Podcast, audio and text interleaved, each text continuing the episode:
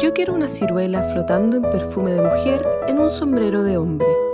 Artista conceptual japonesa, 1993.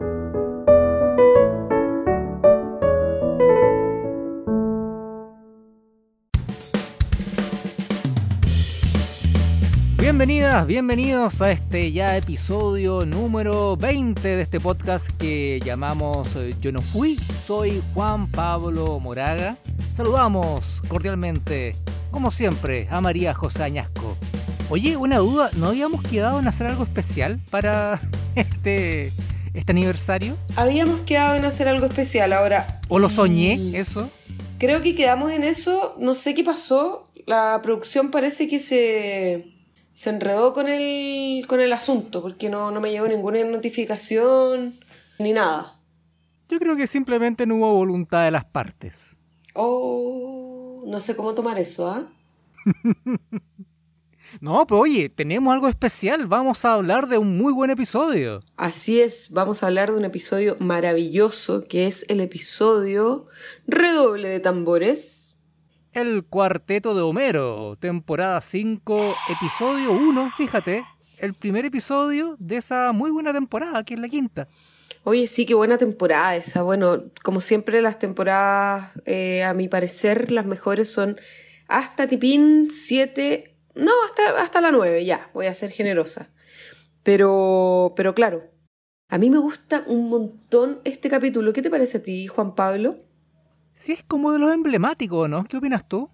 Sí, es como característico de, la serie. Es bien emblemático, como dices tú. Tiene buenos momentos, tiene una trama y un desarrollo, tiene un concepto también que es muy interesante, porque ya lo vamos a estar eh, conversando, pero tiene mucho, mucho que ver con la vida y obra de los Beatles, que Así es, es la banda más grande que haya existido en la faz de la Tierra y juntar eso con los Simpsons y hacerlo de buena forma es una muy buena idea. Oye, pero María José. Es un bombazo. Un bombazo. Pero antes te quiero invitar a recordar nuestras redes sociales. Recuerden que estamos en Twitter, nos buscan por Yo no fui IP. Y también Instagram, Yo no fui el podcast. Y como siempre les decimos, pueden encontrarnos también en sus plataformas de podcast favoritas, que son Spotify, Apple Podcast, Google Podcast y muchas más. Pero esas son las tres principales. Y bueno, aprovechamos este momento para agradecerle a Lucas Ramírez, quien fue la persona que nos recomendó hacer este capítulo. Así que Lucas, muchas gracias, muchas gracias por recordarnos este capítulo y por hacer que lo viéramos una y otra vez para preparar este programa. Un abrazo y ojalá lo disfrutes. Muchas gracias Lucas. Y bueno, María José, ya entrando en terreno, el guionista de este episodio, que no lo habíamos dicho, se estrenó en 1993, es Jeff Martin, que fue un señor que no trabajó mucho tiempo en Los Simpsons, de hecho no tiene más de 5 o 6 episodios a su haber, pero tiene un par rescatables. La primera palabra de Maggie, ¿te acuerdas cuando dice papi? Sí, papi. Sí, me encanta ese capítulo, me gusta mucho. Y otro episodio que hizo Jeff Martin, Lisa, la reina de belleza. ¿Te acuerdas? Uno muy antiguo. Oh, Es muy bueno ese capítulo donde Lisa, o sea, donde aparece todo este tema de los cigarros, ¿no? De los cigarros. Sí, el tema de los cigarros. Lisa tiene que participar en un concurso de belleza. Gana una niñita muy preparada como para ganar eso, pues le cae un rayo Elisa, que había quedado segunda, asume el trono. Exacto. Es tremendo ese episodio. Es muy, bueno. ese capítulo. Creo que es de la temporada 2, si no me equivoco. Ojalá alguien lo recomiende para que podamos conversar sobre él. Sí, ¿por qué no? ¿Por qué no? ¿Y por qué no? Y la dirección, Mark Kirkland, que acá me quiero detener. Permíteme detenerme. Por favor, un tómate tu tiempo.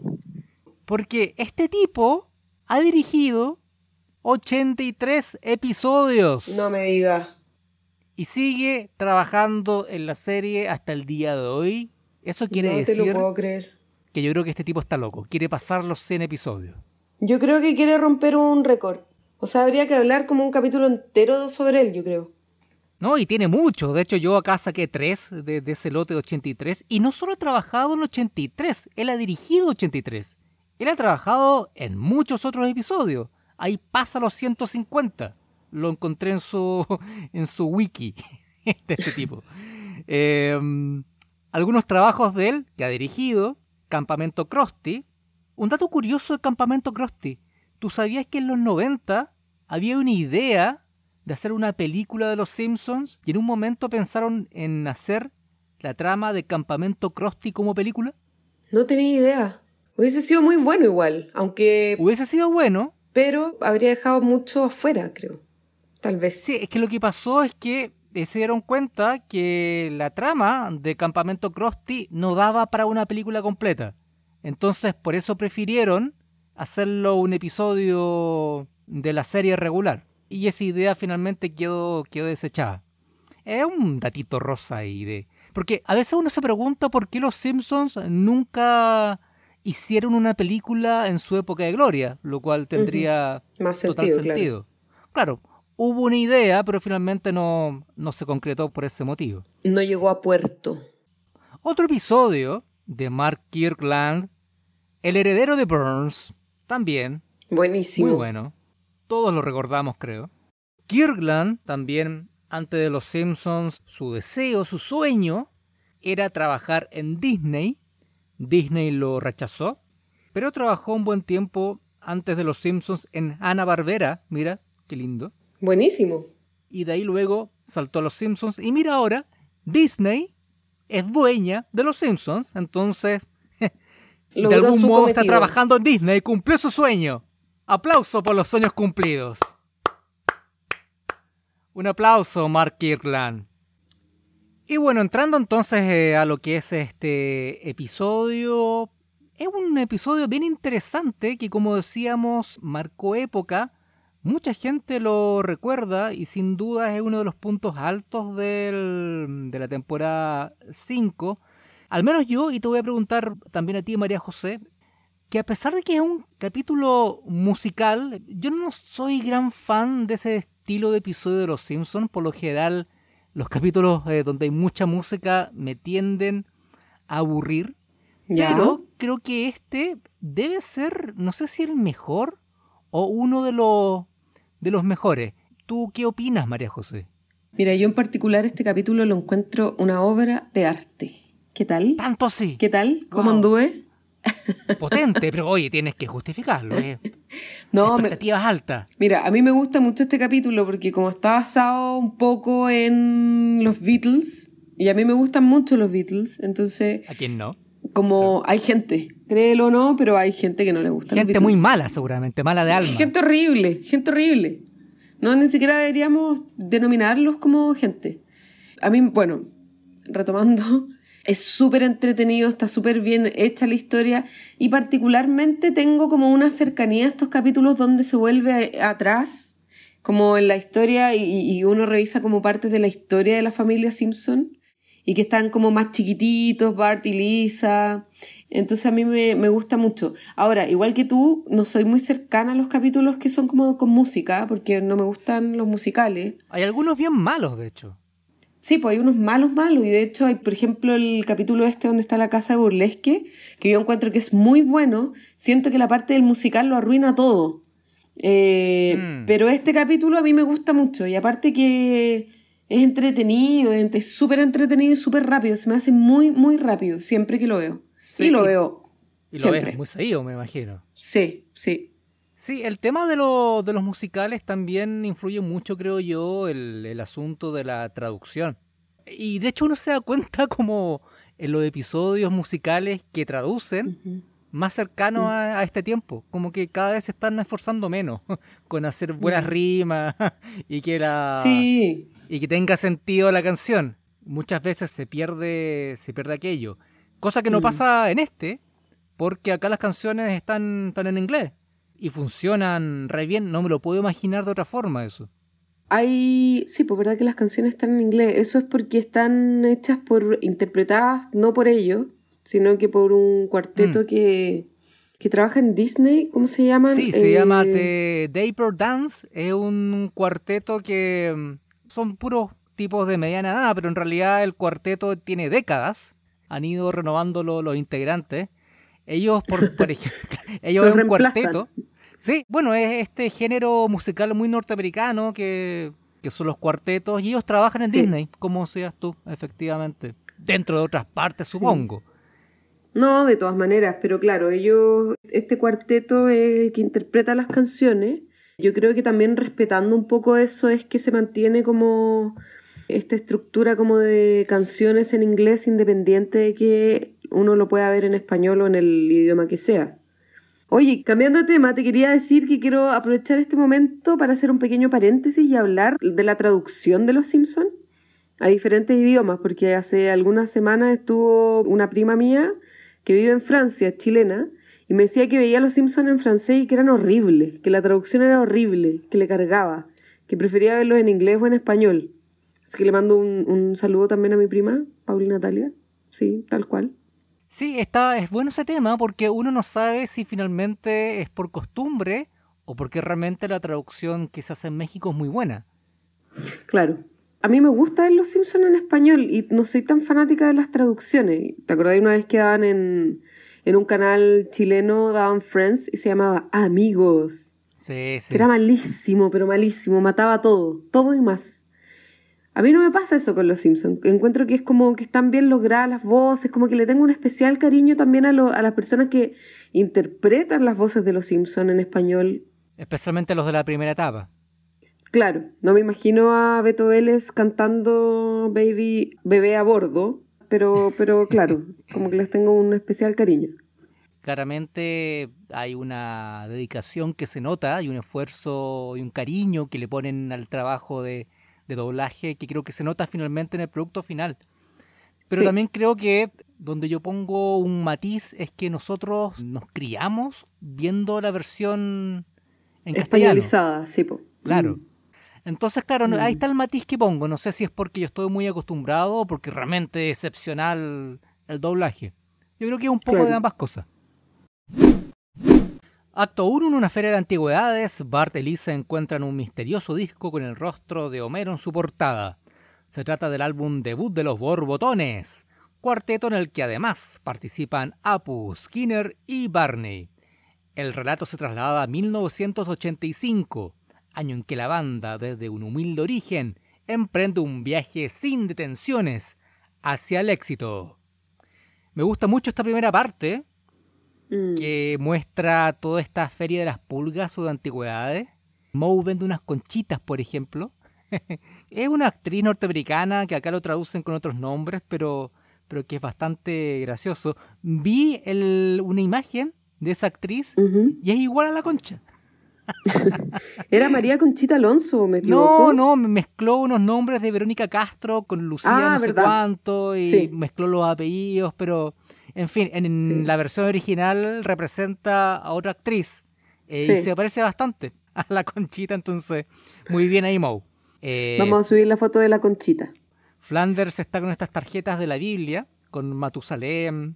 Sí, que son tarjetas religiosas que trata de enchufarle a Bart, a Nelson y a, a Milhouse, pero no lo logra. Sí, y también un momento muy oscuro con Skinner probándose un casco de prisionero de Vietnam. Sí, dice que lo usó un año. Sí, uh, todavía me queda. Sí. es muy terrible esa parte. Es súper terrible. Es súper terrible. Skinner tiene un pasado. Bueno, Skinner es raro igual, tiene varias, varias características extrañas.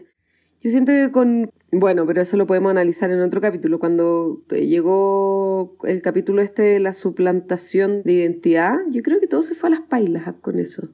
Sí, hay una teoría que de hecho es de un youtubero ¿Ya? No, don youtuber, se dice youtuber, no youtuber. Sí, sí. Don youtuber. Sí, sí, don señor Juan Pablo. Claro, donde hace un análisis de en qué momento la serie se fue a la cresta, básicamente. Indica ese capítulo como el punto exacto en que la serie ya comenzó su, decadencia.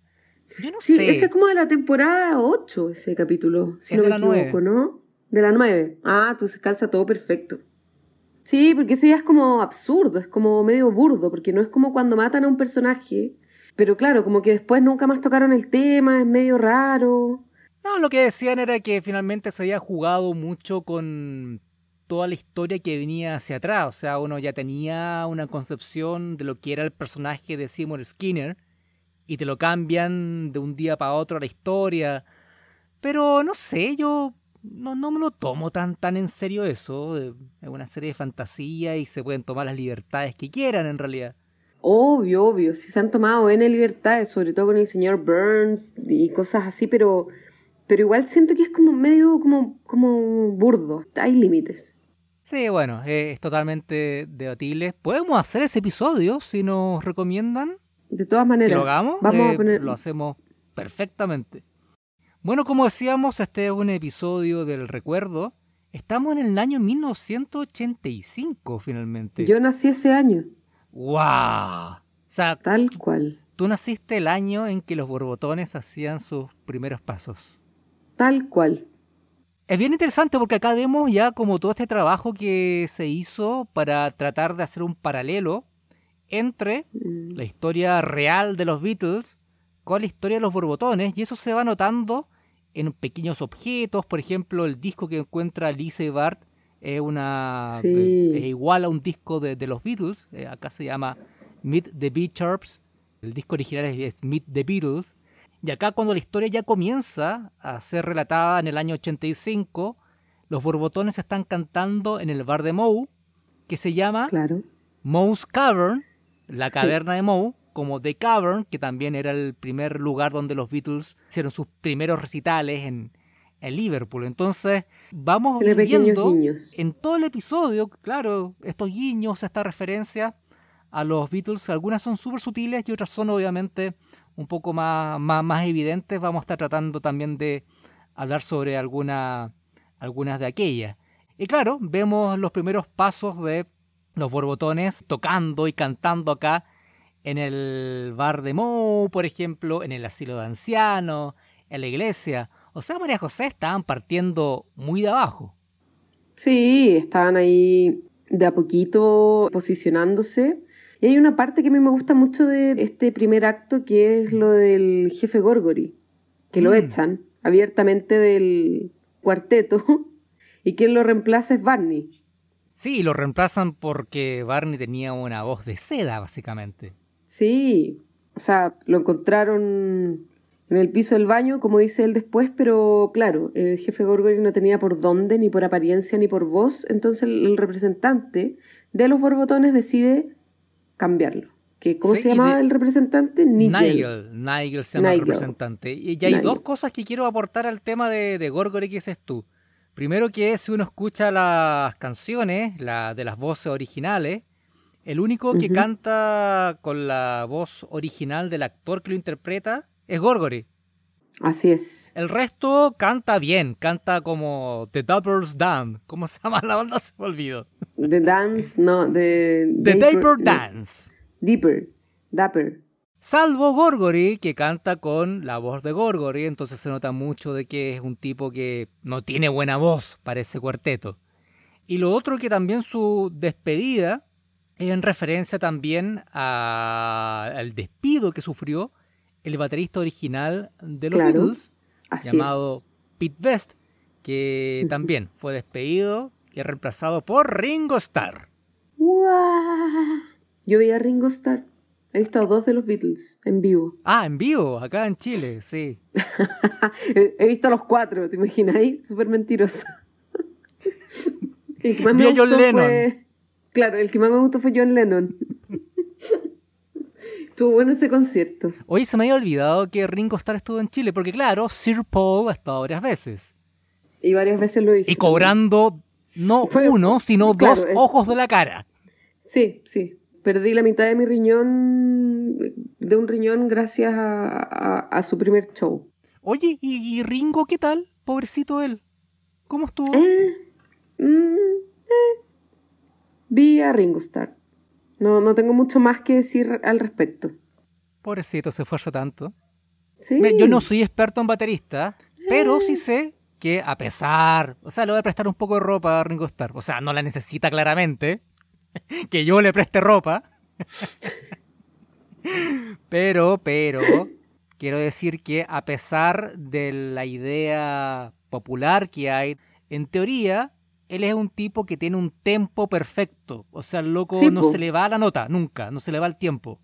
Exacto, esa es la característica principal de Ringo Starr y de su paso también por los Beatles, que construyeron su vida finalmente, pero tiene el tempo perfecto. Es impresionante. Ahora, así como un gran baterista que uno disfrute un concierto, y eso que a mí me gusta la batería, igual trato de tocar algo, pero no, no sé, no, no, no disfruté mucho el show. Creo que iba con más expectativas de ver algo más tipo Beatles, más borbotones, pero no, pero no lo logró. Em, otra parte que me gusta mucho de este primer acto es cuando hacen el casting para la audición, reemplazar a la audición, sí, para reemplazar al jefe Gorgory.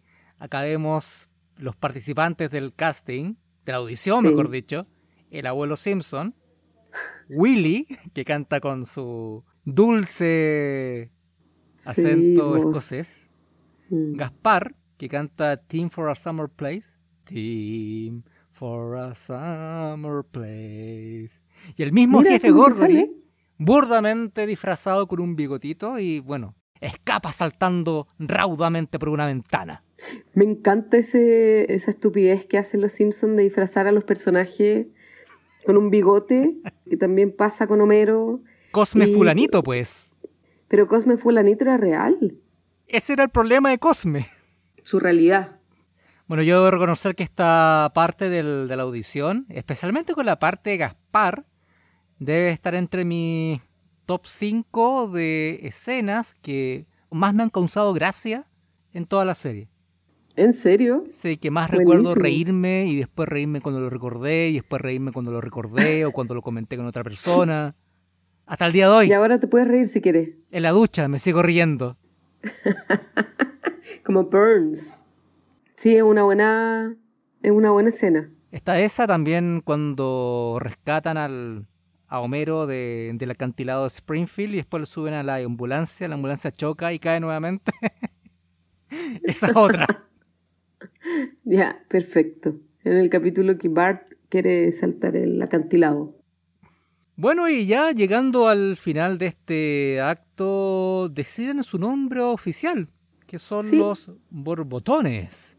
Y que acá hay un error, de hecho, porque anteriormente, cuando se presentan en la iglesia, ya se llama los borbotones. entonces hay un pequeño error de, de continuidad que, bueno, se les pasó nomás. Pero acá el nombre lo pone el profesor Skinner. La idea era que se escuchara menos gracioso cada vez que se nombrara. Y ahí llegan al nombre los borbotones. Y es muy buena esta parte igual, porque ahí vuelve a aparecer el jefe Gorgory insistente, con su manito. y dice, bueno, cada uno hace su lucha. Sí. Que tiene mucha razón. Es muy chistosa la, la, insistencia del jefe Gorgory, a mí me, me, gusta. Sí, es que además la forma en que lo despidieron fue bien humillante, como un pobre perro. Ni siquiera se hace eso con un perro. Sí, no, con nadie. ¡Corre, eres libre! es muy buena esa parte. Acto 2. Los borbotones, gracias a la potente voz de Barney y el talento musical de Homero, se transforman en un éxito internacional. Multitudinarios conciertos, ruedas de prensa e incluso un Grammy en la categoría Mejor Soul, palabra hablada o cuarteto vocal se cruzan por su camino. Sin embargo, comienzan a ser visibles los primeros nubarrones en ese horizonte llamado decepción. Me encanta la categoría Grammy. Esta broma particularmente me gusta mucho. Sí, mejor soul, palabra hablada o cuarteto vocal. Y que después desmerezcan a los Grammy, así como... Eh. Es muy buena esta parte. Este capítulo es muy bueno, qué buena elección. Muchas gracias, Lucas Ramírez. Sí, gracias, Lucas. Estuviste muy bien ahí. Excelente. No como esos otros. No, no. Los queremos a todos. Ah, sí, de todas maneras. Y JP hasta les ha hablado en otros idiomas, así que agradezcan el esfuerzo del hombre. Sí, sí. Oye, el otro día a propósito vi cuál era el top 3 de países que donde más tenemos auditores. Ajá. Eh, no, y de verdad, hablando muy en serio, muchas gracias a nuestros auditores de Chile, de Argentina y de México, que son por lejos los que más nos escuchan. Un poquito más abajo viene Perú, pero también bastante bien. Saludos a todos ellos. Saludos. Bueno, en este segundo acto, Juan Pablo Homero compone el gran hit de los borbotones, que es Baby on Board. Sí. El primer éxito. Hacen giras. Homero tiene que ocultar su matrimonio con Marge. Que también es una Em, referencia a los Beatles cuando le pidieron a John Lennon que también ocultara su matrimonio, por las mismas razones. Y empieza, como acá dice bien, la borbotomanía. Borbotón manía. Es como la Beatles manía. Claro, eso como que yo creo que fue una referencia tuya, como de los Beatles. Sí, sí, Te lógicamente. tomaste el atrevimiento. Me tomé el, claro, ese atrevimiento, esa libertad. No, porque acá básicamente vemos a los borbotones ya muy arriba de la pelota, como los Beatles estuvieron a mediados de los años 60. Y con esas referencias también, así como de bajando del avión, con mucho ruido. Cuando Nike les dice, señores, acaban de grabar su primer éxito, eso fue algo que también les dijeron los Beatles cuando grabaron su primer éxito. Em, la conferencia de prensa. Y esa Sí. pregunta que le hacen a Skinners, ¿es verdad que a usted le dicen el gracioso? Esa pregunta en realidad se le hicieron a George Harrison, era un poco distinta. ¿Es verdad que a usted le dicen el tímido? Acá lo cambiaron, pero es básicamente lo mismo. Este acto está lleno, pero lleno de referencias de, de los Beatles. Algunas que seguramente se los tienen que haber pasado. De todas maneras, claro, y acá es también cuando van a la entrega de premios, también muestran la historia paralela de qué es lo que está pasando con la familia Simpson cuando los borbotones están de gira, que Mm. están los hijos de Homero y Marge pequeños, Maggie todavía no existe, y Marge hace todos los intentos del mundo por mantener la presencia del padre en la casa. Pero de muy Pero mala son puros fracasos. Claro, no, son muchos fracasos, uno tras otro. Y eh, en esta parte también es cuando los borbotones ganan el Grammy, ¿cierto? Gana el Grammy en la categoría Mejor Soul, Palabra Hablada o Cuarteto O Vocal. cuarteto vocal, claro. Gana los borbotones y luego hay- hay una fiesta. ¿Y a quién conoce a María José? Te lo dejo a ti. Homero conoce a George Harrison, el vocalista de los Rolling Stones. ¿Te imaginas ahí? Me mandaron un fail así al aire.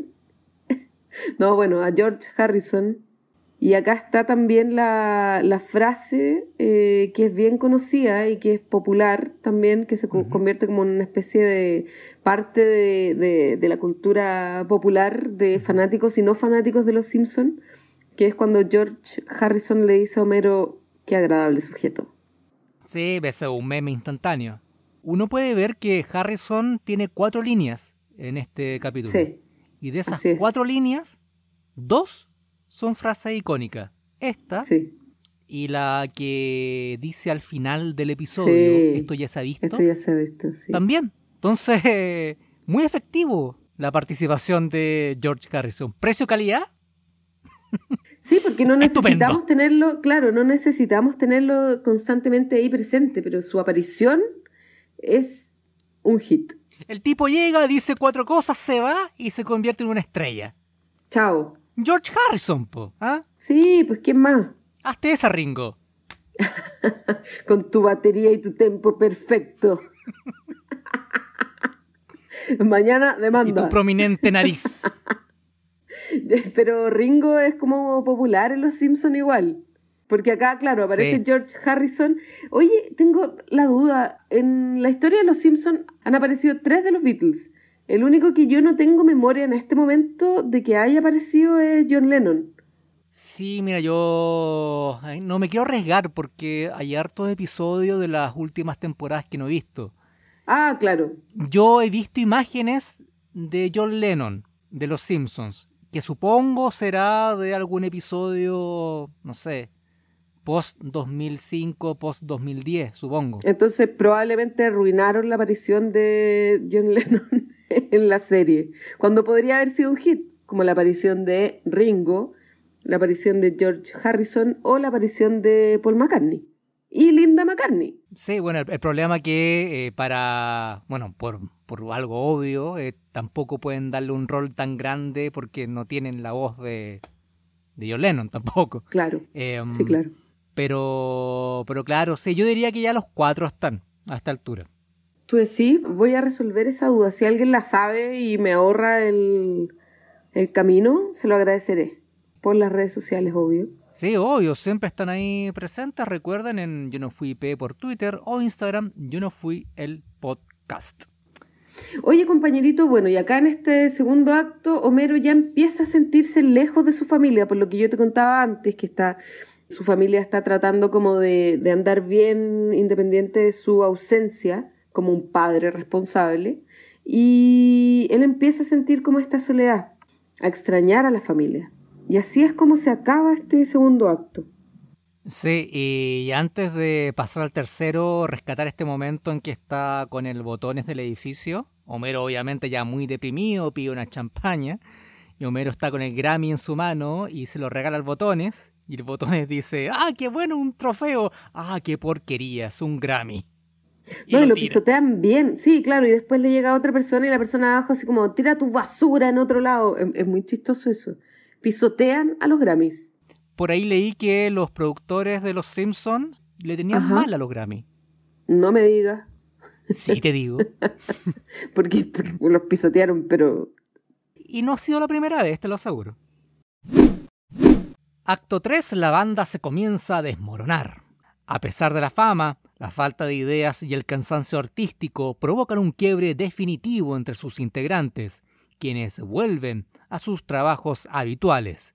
De todos modos, el recuerdo de un pasado glorioso entrega la posibilidad de una última gran sorpresa. Sí, acá bueno, ya empezamos a relatar la caída, porque lo que vimos fue el auge, ahora viene la caída de los bolbotones también muy de la mano de la caída de los Beatles en su momento. Acá es cuando Barney llega con su nueva novia, la artista oh, qué buen momento. ¡Qué buen momento! Number eight. Ah. Eh, especialmente cuando Barney, ya como todo cabrón, propone esta nueva dirección de la banda. Y se no, está con este, con este Beatle puesto negro, me encanta, te juro. Claro, vestido como un artista conceptual, al igual que Yoko Ono, y ponen esta canción que es Number 8 y se escucha en un erupto que es una parodia también, una referencia a Revolution 9, también una canción de los Beatles que es prácticamente similar, pero sin el erupto y con Number 9 en vez de Number 8. Y esa toma, esa escena en que están escuchando la canción, María José, esa también, hay una foto de eso, que es igual. Exacto. Que están los cuatro Beatles al lado de una de conceptuales. Claro, caras como de chatos, todo y atrás mm. también Yoko Ono apoyada, como también escuchando. Entonces, ah, las referencias son, son fabulosas. Esta fue la última, yo no conocía esa foto hasta, hasta ahora. ¿En serio? Y la vi al preparar el programa y fue como, ¡guau! ¡Cacha! Sí. es igual, es lo mismo. El trabajo está demasiado bien hecho en este capítulo, encuentro. Está muy bien armado todo. Bueno, ahí les llega una revista de qué es actual y qué no. Ojo, está Alf en la portada. Alf. vuelve a ti. ya sabrán que Juan Pablo tiene ahí una fijación con este extraterrestre. No, lo voy a repetir, pero Alf era una Volvió. muy buena serie. Volvió en forma de em, fichas. y claro, ahí en la revista dicen que los borbotones ya no están en onda y ahí deciden separarse. Y acá es interesante porque cada uno vuelve a su respectivo a su labor, claro. Claro, como que fue un verano para ellos prácticamente, fueron cinco meses. Skinner vuelve a la escuela, mm. Apu vuelve al mini market, Barney se queda con la artista conceptual japonesa. Pero vuelve a su casa, que es el bar de Moe, y acá viene la frase maravillosa de la Yoko Ono de ese tiempo, que cuando van, muy conceptualmente, pide en el bar de Moe una ciruela flotando en perfume de mujer en un sombrero de hombre. Y Moe se lo concede. Tome, ¿Qué me dices tú? De inmediato. Lo tenía preparado, de hecho. Sí, lo tenía listo, maravilloso. Yo también quiero eso. Yo creo que algún ingenioso tiene que haberlo hecho. Deberían hacerlo, hasta yo como Bueno, como tú me contaste, cuéntame por favor esa maravillosa historia. Ah, sí, lo que te decía antes. Sí, sí.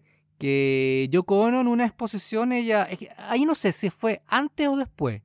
Yo quiero creer en la magia y creer que fue después. ella en una exposición en Finlandia de su arte, de su arte conceptual, una de las piezas que ella montó era una ciruela flotando en perfume en un sombrero de hombre. Yo lo encuentro maravilloso. Sí, mira, eh, o sea, lo hizo en vivo, que me cae bien, me, cae mejor ahora Yoko Ono. 23 años después de haberse emitido este capítulo, ella en una exposición, en la exhibición Yoko Ono One More Story, retrató este sombrero de hombre con perfume de mujer y la ciruela flotando. Ah, fue Hizo realidad. 23 años después de este, de este capítulo. Habla muy bien de ella porque quiere decir que tiene sentido del humor. Y que le gustan los Simpsons. Chao, todos ganamos. Se ganó un poroto, Yoko Ono. Claro. Y acá Homero lo vemos ya como terminando de contar la historia de los borbotones y le baja como un poco una onda sentimental, como de nostalgia, y decide tomar el teléfono y llama a cada uno de los integrantes de los borbotones para una última presentación. Y acá tenemos tal vez la última gran referencia a la historia de los Beatles con esta presentación de los borbotones en una azotea de un edificio, pero que en esta oportunidad, para la serie, es la azotea del bar de Moe.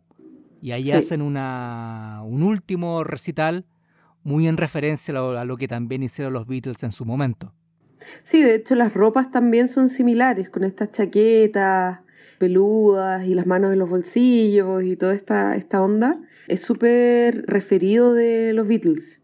Y también vemos a quién, al invitado estrella, George Harrison que va pasando y mira y dice, esto ya se ha visto, que es la segunda gran frase que dice en la, en la serie. Ahí mm. cantan Baby on Board, el éxito de los borbotones y se van a los créditos. Sí, buenísimo ¿Cómo, final. ¿cómo, cómo era? Baby. Cantaría, pero no lo haré. Sí, no, no, no tenemos la voz tampoco para hacer eso. No, no. Aparte somos dos, no podríamos ser un cuarteto. Necesitaríamos a dos más para lograr nuestro cometido. Sí, así se finaliza el capítulo. Me gustaría saber qué te pareció, pero lo vamos a enmarcar en redoble de tambores. ¡Vamos con... Los, ositos, bobos.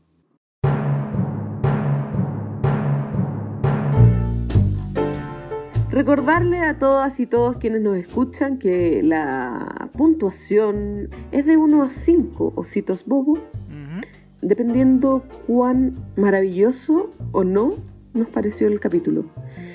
Y mi puntaje del día de hoy es 4 ositos bobo. Justo. Justísimo, no, a mí me encanta el capítulo y mi justificación es porque mezcla mezcla como la onda de los Beatles y la transforma en algo de los Simpsons y encuentro que esa, esa mezcla es maravillosa, me gusta mucho ambas cosas. Hasta la sutileza de haber contratado este cuarteto para hacer las voces es maravillosa, o sea, todo está perfectamente hecho para que una fanática o un fanático lo pueda disfrutar de la manera que yo lo disfruto cada vez que lo veo. No le pongo un 5 solamente porque eso para mí es la excelencia, pero sí le pongo un 4, me gusta mucho. Muy bien, muy buena calificación y es tan buena la calificación, Cote, que te la voy a copiar. 4 ositos bobo. Sí, no sé si amerita otra calificación, porque 3 mm. es muy bajo, 3 y medio también. Tal vez 4 y medio si te gusta mucho, pero yo creo que para mí 4 está bien.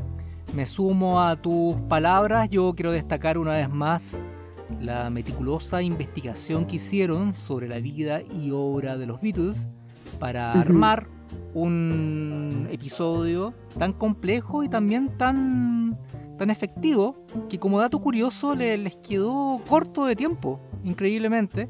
Bueno, lleva presentación completa y también el, el gag del segundo, claro. del sillón es más largo, de hecho es como un triple eh, y eso lo hicieron precisamente para, para alargar el episodio.